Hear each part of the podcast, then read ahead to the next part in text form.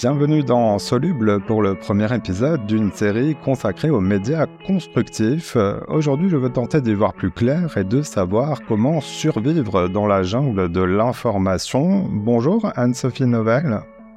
Bonjour Simon. Tu es une journaliste spécialiste des alternatives écologiques et des médias. On va parler des solutions que tu proposes pour que les citoyens euh, interrogent leur rapport à l'info, leur euh, manière de la consommer, comme on dit, et de ne pas sombrer dans le burn-out informationnel, car ce mal-être touche un nombre grandissant de, personnes. On verra pourquoi c'est important de mieux s'informer, selon toi. C'est d'ailleurs le titre de ton euh, petit guide pratique paru aux éditions Actes Sud. Mais d'abord, vous le savez, ici on est curieux et on veut toujours tout savoir du parcours de nos invités. Et Anne-Sophie, est-ce que tu peux nous dire comment euh, tu es devenue journaliste euh, Il me semble que tu as bifurqué professionnellement. C'était pas euh, ton premier choix? Oui, j'ai bifurqué il y a bah, durant ma thèse d'économie. en fait, j'ai fait une thèse en économie du terrorisme, donc entre Sciences Po et, et, un laboratoire de Paris School of Economics. Et mais mon parcours académique et avec la chance que j'ai eue m'a permis de décortiquer un petit peu le système commercial et financier et de comprendre à ce moment-là la notion d'injustice sociale, d'inégalité et de faire le lien avec les questions tout simplement écologiques. Donc en parallèle de ma thèse, j'ai commencé à monter un projet associatif pour favoriser l'accès à l'information sur ces sujets, alors qu'il y avait quelques initiatives, mais euh, pas dans les grands médias. Une fois ma thèse soutenue, euh, et je l'ai indiqué en préambule de ma thèse, je dédierai ma carrière à, ces questions d'écologie et le journalisme était quelque chose qui m'attirait, mais je pensais pas y venir si tôt. Mais de fait, euh, ayant bah voilà écrit nombre de billets de blog euh, m'étant investi en parallèle de ma thèse, une fois, ma, une fois mon, diplôme en poche, je me suis lancée euh, en tant que pigiste. Et du coup, été amenée à travailler avec plein de rédactions très différentes, avec cette volonté de mettre ces questions à la une et de réfléchir aux moyens euh, d'intéresser les gens euh, et de montrer que c'était la priorité euh, à laquelle on devait répondre. Ah, on va voir ensemble euh, les, détails de, tes travaux et, les solutions que tu proposes. Alors pour qu'on comprenne bien, Anne-Sophie, tu dis que comme il y a de la malbouffe, il y a de la malinformation. Pour filer la métaphore de l'alimentation, nous allons parler peut-être de la carte, de la recette, du régime et pourquoi pas des bonnes tables que tu pourrais nous conseiller. Mais c'est quoi au juste euh, le problème avec euh, l'information? Peux-tu nous expliquer pourquoi on parle de fatigue informationnelle? Tout a commencé de l'enquête que j'ai euh, débutée en 2014 avec cette question de savoir pourquoi il était si compliqué de parler d'écologie dans les médias. Et en fait, pour répondre à cette question, il a fallu que je décortique un, notre rapport à l'information, mais aussi que je décortique la fabrique informationnelle et les conditions de travail des journalistes.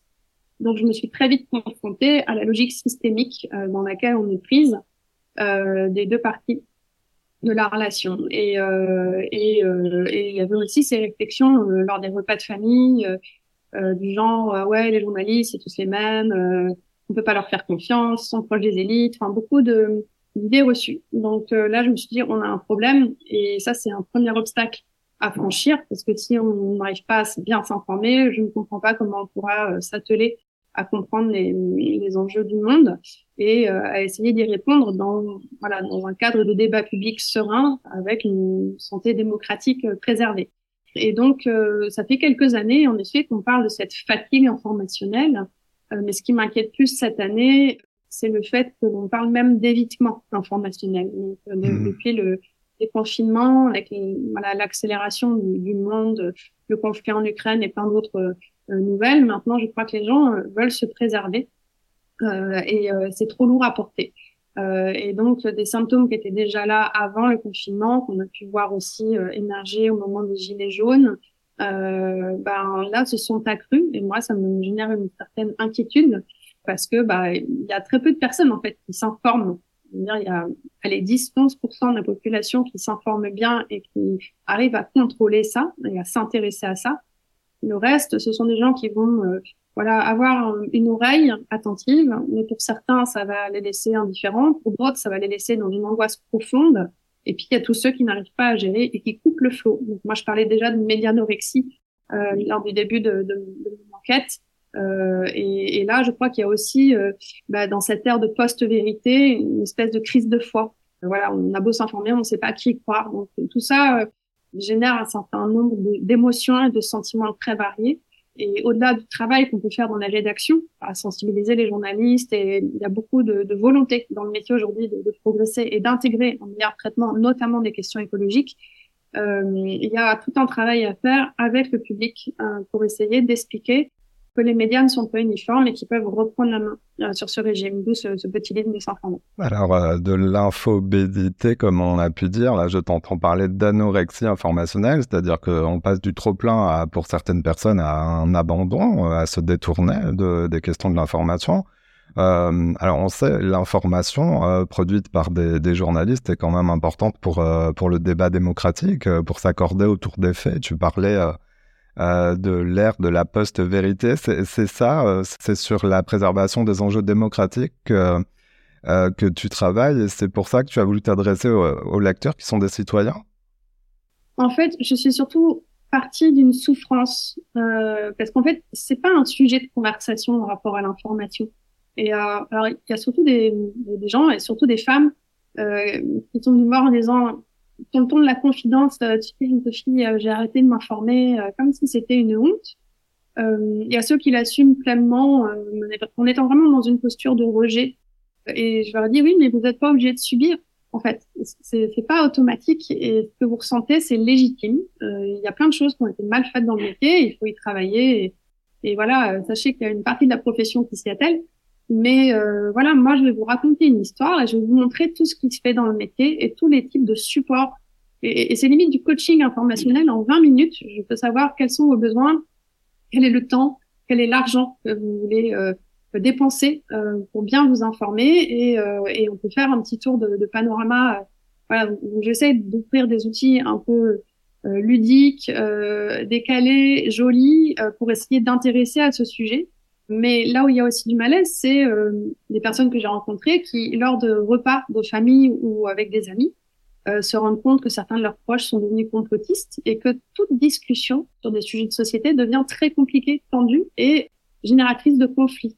Et c'est là euh, qu'il y a un combat à mener. Donc, euh, avant même d'être dans la santé démocratique, c'est aussi dans la santé de nos échanges là où aujourd'hui tout le monde s'informe euh, dans sa bulle, avec ses écrans, avec ses sources d'information, on n'a plus de rendez-vous commun autour de, de l'info et de l'actualité. Et, euh, et, je pense que c'est urgent d'en faire un, un, sujet de débat, de conversation, de prise de conscience, comme on l'a fait sur les questions alimentaires dans les années 80, où on se rendait compte qu'il y avait de la malbouffe. Ben là, c'est pareil, il y a de la malinformation, il y a de la désinformation, et, euh, et si on n'est pas au courant, ben on se fait avoir. Alors, dans ton guide, euh, tu le disais, tu invites euh, les lecteurs, les lectrices à se saisir des, outils que tu leur proposes. Euh, alors, évidemment, il faut aller le, le, lire, mais tu nous invites à nous questionner sur notre propre rapport à l'information. Ben, finalement, c'est quoi une bonne information pour soi Et est-ce qu'une bonne information sur, pour soi est une bonne information pour la société? Bah, c'est une petite démarche d'introspection que je propose. Hein. Donc, il y, a, toujours ce bilan informationnel. Est-ce que vous avez déjà décortiqué la façon dont l'actualité euh, vient à vous? Et puis ensuite, à partir de là, euh, voilà, comment vous vous sentez avec ça? Est-ce que vous l'avez vraiment choisi? Et puis ensuite, euh, bah, en fait, c'est quoi vos besoins? Est-ce que c'est au quotidien savoir quoi faire, comment vous divertir, trouver des services à côté de chez vous? Est-ce que c'est dans le cadre de votre métier? Est-ce que c'est dans le cadre de vos hobbies ou de vos engagements associatifs si vous en avez? Est-ce que euh, voilà et, et finalement euh, c'est très personnel donc je, je, je n'ai jamais aucune sorte de jugement. Euh, mais j'explique aussi qu'on peut ouvrir les chakras euh, et aller lire des choses qui font du bien. La bonne information, c'est celle qu'on arrive à, à digérer correctement, qui nous nourrit. C'est celle dont on est sûr qu'elle est de bonne qualité aussi. Donc, il faut apprendre à, à déjouer euh, les pièges de la désinformation, les pièges des biais cognitifs, faire preuve d'esprit critique. Et l'esprit critique, ça se muscle, ça se travaille. Surtout qu'aujourd'hui, on a un certain nombre de euh, voilà de d'infox de, travailler euh, de plus en plus avec des intelligences artificielles. Euh, donc euh, débusquer en fait, voilà, en fait la, la, vérité devient de plus en plus floue Et, et c'est important de savoir y voir clair dans ce flou. C'est pas facile, même pour les journalistes. Donc, euh, c'est d'utilité publique, je crois, que d'apprendre à, à s'armer pour avoir une forme d'autonomie et ne pas se faire avoir. Parce qu'en fait, derrière ça me gêne, c'est que certaines personnes savent très bien faire de la propagande ou de la manipulation informationnelle. Et on a pu voir que quand les gens ne s'informent plus, ils vont juste suivre ce qu'on leur envoie via des réseaux sociaux, type WhatsApp ou des, ce type de messagerie. Et, euh, et ça a des conséquences en vrai sur certains résultats d'élections, sur certains types de comportements, sur des violences, sur certains types d'achats. Euh, et donc, on se fait duper. Et ça, c'est très important de ne pas se faire avoir. Alors il y a parfois et souvent des lanceurs d'alerte euh, très utiles, mais globalement quand même, euh, les médias sont la première et meilleure source d'informations euh, fiables. Mais comment on reconnaît un média en fait ben Là c'est marrant parce que voilà j'ai rencontré beaucoup de monde et c'est vrai que quelqu'un qui est devenu un ami parce qu'il a vraiment fait un énorme travail sur son régime informationnel. On a beaucoup échangé et on a conçu le, jeu pédagogique, la médiaventure ensemble. un jour, je lui dis mais tu sais euh, il y a des blogueurs, des influenceurs très connus qui ne sont pas des journalistes euh, et, et, ce sont pas des, on peut pas les assimiler. Il me dit ah bon, mais je, je pensais pas. C'est quoi la différence? Bah, Je dis voilà, un journaliste, euh, il, est entouré d'autres professionnels. On est censé pouvoir confronter dans le cadre d'une rédaction ce qu'on a fait, avoir la relecture des pairs, une décision commune autour d'une ligne éditoriale.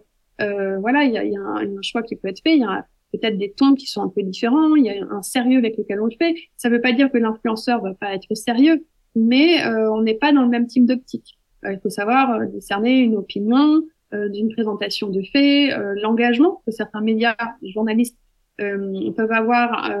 voilà, donc c'est parfois c'est dans la nuance, c'est très flou, mais il faut en avoir conscience. et c'est pour ça que la déontologie à laquelle les journalistes sont soumis, qui n'est parfois en effet pas respectée, mais elle est importante euh, pour euh, expliquer qu'on a une exigence de présenter les choses en allant chercher du contradictoire, en vérifiant bien les sources, en allant s'assurer que c'est exact. Euh, tous les influenceurs ne le font pas, ne le font pas correctement. Donc, euh, cette question de la confiance est très importante. Donc, il faut jamais hésiter à questionner l'influenceur ou le journaliste euh, pour savoir aussi comment il travaille. Et à l'inverse, bah, quand on est l'acteur, euh, si je peux me permettre ce conseil, de, alors sauf pour les infos super exclusives, mais c'est de faire confiance aussi au pluralisme, de, de, de lire plusieurs euh, articles ou, euh, ou voir plusieurs reportages ou écouter des podcasts, par exemple. Oui, aussi vérifier l'information, en effet. Une question subjective. Quelles sont les bonnes tables de l'information? Alors, impossible d'en faire la liste, mais est-ce qu'elles sont forcément payantes? Non, pas. Non un, média indépendant ou un bon média peut aussi faire des erreurs, ça faut le dire, ça arrive mhm. à tout le monde. Euh, mais euh, il y a des médias de service public qui offrent aujourd'hui une très bonne euh, couverture informationnelle. Je pense notamment, euh, voilà, si vous allez sur le site de France Info, le site web, c'est une source d'information au quotidien qui nous semble être de qualité. Et, et, ça, on oublie trop souvent. Il y a, y a plein de, de, de supports que l'on peut consulter. Après, la bonne table de l'info, je vais dire, moi, je peux donner mes bonnes tables, elles sont très nombreuses, euh, mais c'est très personnel. Et j'apprends souvent beaucoup des gens avec qui j'échange. Mais c'est pour ça que j'ai dessiné cette carte du, très subjective des paysages médiatiques français pour dire voilà ce que je vois circuler au milieu du paysage, dans ce grand fleuve que tout le monde consulte, mais regardez tout ce qu'il y a à côté. Euh, voilà, peut-être que je devance ta prochaine question.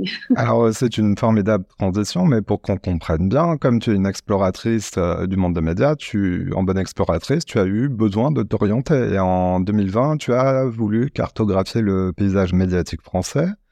Euh, en proposant au sens littéral du terme une carte sous la forme d'une infographie illustrée. Et trois ans après, tu actualises ce travail en lançant une campagne de financement participatif pour la publier. Euh, bah, que montre cette carte dont tu commençais à nous, nous parler Et euh, y a-t-il des évolutions en trois ans seulement? La première fois, donc il y a trois ans, on a publié cette carte euh, sur Internet en open source avec l'idée de raconter une histoire et impulser autre, un autre imaginaire autour du monde des médias en disant il y a la très bonne carte d'Acrimed et du Monde Diplo qui montre euh, qui possède quoi, mais il n'y a pas que ces médias-là en fait dans la vie. Et euh, comment donner à voir aussi le reste euh, sans caricaturer? Il y a des médias qui appartiennent à des gros actionnaires qui arrivent quand même à faire du bon travail. Donc c'est pas aussi simple que ça.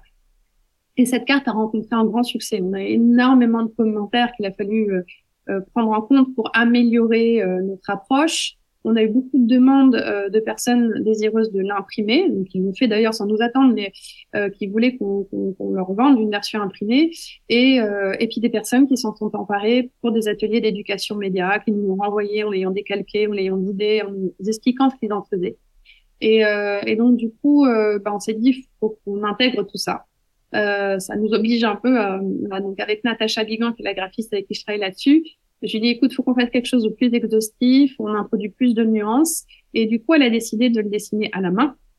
Euh, donc ça, ça a pris du temps et d'en faire une version qui est vraiment faite pour être vue en grand format papier. On veut que ce soit un bel objet, euh, qui s'affiche aussi euh, dans des couloirs, dans des bureaux, des salles d'attente, euh, dans les écoles de journalisme ou autres, pour montrer cette diversité et montrer à quel point on a de la chance aussi en France d'avoir ce, ce, type de support. là, on mène la campagne de prévente euh, et on l'a accompagné d'un kit pédagogique, mais euh, euh, quand la campagne de prévente sera terminée, je pense qu'on mettra aussi cette nouvelle carte en ligne. Il n'y a aucune maison qu'on la garde comme ça de notre côté, donc elle sera, elle sera mise en ligne également. Et donc trois ans après, est-ce qu'il y a des évolutions euh, plus euh, qui traduisent euh, quelque chose de notre société? Est-ce qu'il y a plus de, de médias digitaux, d'environnement, plus de médias d'opinion ou parfois même classés à l'extrême droite? Est-ce que les perceptions qu'on peut avoir comme ça de l'extérieur, est-ce qu'en les ayant cartographiées, bah, ça, ça s'y retrouve? Ah ben, Alors, c'est une carte qui n'est pas exhaustive. Elle mhm. sera toujours et elle est personnelle. Donc, il y aura toujours des manques pour les uns et les, les unes et les autres. Euh, on a rajouté des choses qu'on n'avait pas mises comme la presse scientifique, la presse sportive, la santé. On a fait la différence entre des féminins et les supports féministes. On a euh, rajouté les collectifs de journalistes. On a fait figurer les GAFAM aussi, euh, les réseaux sociaux. On a euh, différencié les médias de divertissement des médias satiriques. On a mis à jour la base de données de médias et, et on a fait des on a fait des petites blagues aussi en faisant figurer certains actionnaires de manière différente. Euh, on a mis un gros paquebot pour les, voilà, le yacht de, de Bolloré, par exemple. Euh, et puis on a on a un petit tas de fumier aussi de, de presse qu'on estime être un peu nauséabonde dans laquelle on n'a pas hésité cette année à mettre euh, touche pas à mon poste parce qu'on estime que ça lamine par le bas le, débat public. Euh, voilà, euh, il y en a qui n'apprécieront pas, qui nous traiteront de gauchistes, je ne sais quoi, mais euh, l'idée c'est aussi de stimuler de la conversation autour de ça et de dire que c'est important d'en parler. On a le droit de pas être d'accord, mais voilà, faisons, faisons de ce rapport à l'information un objet de débat en parler, parler de l'information, parler des, des médias eux-mêmes et de, la, de, notre façon de la, la, consulter de la recevoir. Ça nous amène à ce troisième élément euh, important de ce kit de survie que tu proposes. Euh, ben c'est le jeu dont tu as dit un mot tout à l'heure, un jeu média-aventure. Donc là, on est, on est dans ce qu'on pourrait appeler euh, le, le, le, ludique plus plus, puisque c'est un jeu, mais en quoi ça consiste en fait? Alors, c'est un jeu en six séquences que j'ai élaboré avec euh, de Loïc, Loïc euh, Chabrier, qui est un artiste euh, euh, qui, était venu me voir en m'interrogeant justement parce qu'il faisait une grosse enquête sur son propre rapport à l'information, et Loïc Rocher Lorenzo, qui lui est, est, surtout bénévole chez Un bout des médias. et donc Un bout des médias est, est partenaire de ce jeu. et l'idée est de proposer un parcours en six étapes dans lequel on va décortiquer dans un premier temps son propre rapport à l'information et discuter avec d'autres pour voir euh, en quoi euh, nos régimes diffèrent. Ensuite, on va proposer d'observer le paysage, et, voilà, de comprendre ce que signifie une concentration, une indépendance dans la presse, avant de se pencher sur les différents types de journalisme, parce que voilà, sous la notion de journaliste, il y a, il y a plein de pratiques différentes. Et ensuite, on va se pencher sur euh, ben, les pièges dans lesquels on peut tomber, la désinformation, la mésinformation, euh, la malinformation. On va faire un point sur les biais cognitifs. Souvent, on ne sait pas en quoi ça consiste, et c'est pas grave, mais en avoir conscience permet aussi parfois de, de, questionner ses propres croyances et ses propres réflexes, et à la fin, proposer des outils. Donc, c'est un jeu qui peut se faire euh, en une heure, une heure et demie avec des proches. C'est un jeu qui peut servir à des profs euh, désireux dans leur classe de prendre le temps. Et chaque séquence peut faire une heure, par exemple, de cours. Euh, donc, il y aura euh, différents types de, de GR. On va mettre des gommettes pour indiquer voilà, qu'il est possible de le faire en une heure ou en plus de temps si on le souhaite. et on va travailler avec d'autres assos pour, pour l'enrichir. Ça me fait penser un petit peu aux, ateliers du type de la fresque du climat. c'est un peu dans cet état d'esprit? Loïc Chabrier, au départ, m'a dit ah, et si on faisait une fresque du climat, du média, pardon. Et cette fresque existe. Euh, et nous, enfin moi, j'anime des fresques du climat, donc j'aime ce format et en même temps, je m'en lasse un petit peu. Là, on voulait que ce soit aussi un, un espace de conversation. Donc, on, on a des cartes. Euh, euh, on a fait en sorte qu'elles soient belles aussi, mais ça va être aussi sous forme de quiz, euh, de jeu parce qu'on voulait mettre un peu de ludique dans tout ça, mais ça reste un jeu pédagogique. Donc, euh, euh, mais voilà, ça s'est inspiré de ça, mais on s'en est un petit peu défait aussi. Mieux s'informer, je passe à l'acte. c'est le, titre de ton dernier ouvrage d'édition Acte Sud.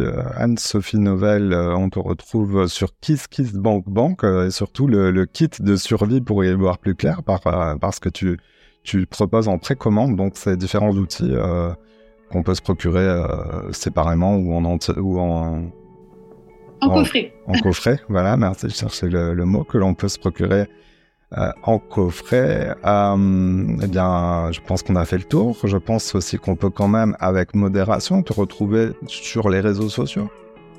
Oui, oui, oui. Alors là, j'ai coupé un peu cet été, mais sur Twitter, sur LinkedIn, si les gens souhaitent me contacter, c'est avec grand plaisir que je leur répondrai. Anne-Sophie, merci d'être passée dans Solublum. Merci Simon. Voilà, c'est la fin de cet épisode. Si vous l'avez aimé, notez-le, partagez-le et parlez-en autour de vous. Vous pouvez aussi nous retrouver sur notre site internet c'est soluble.media. À bientôt.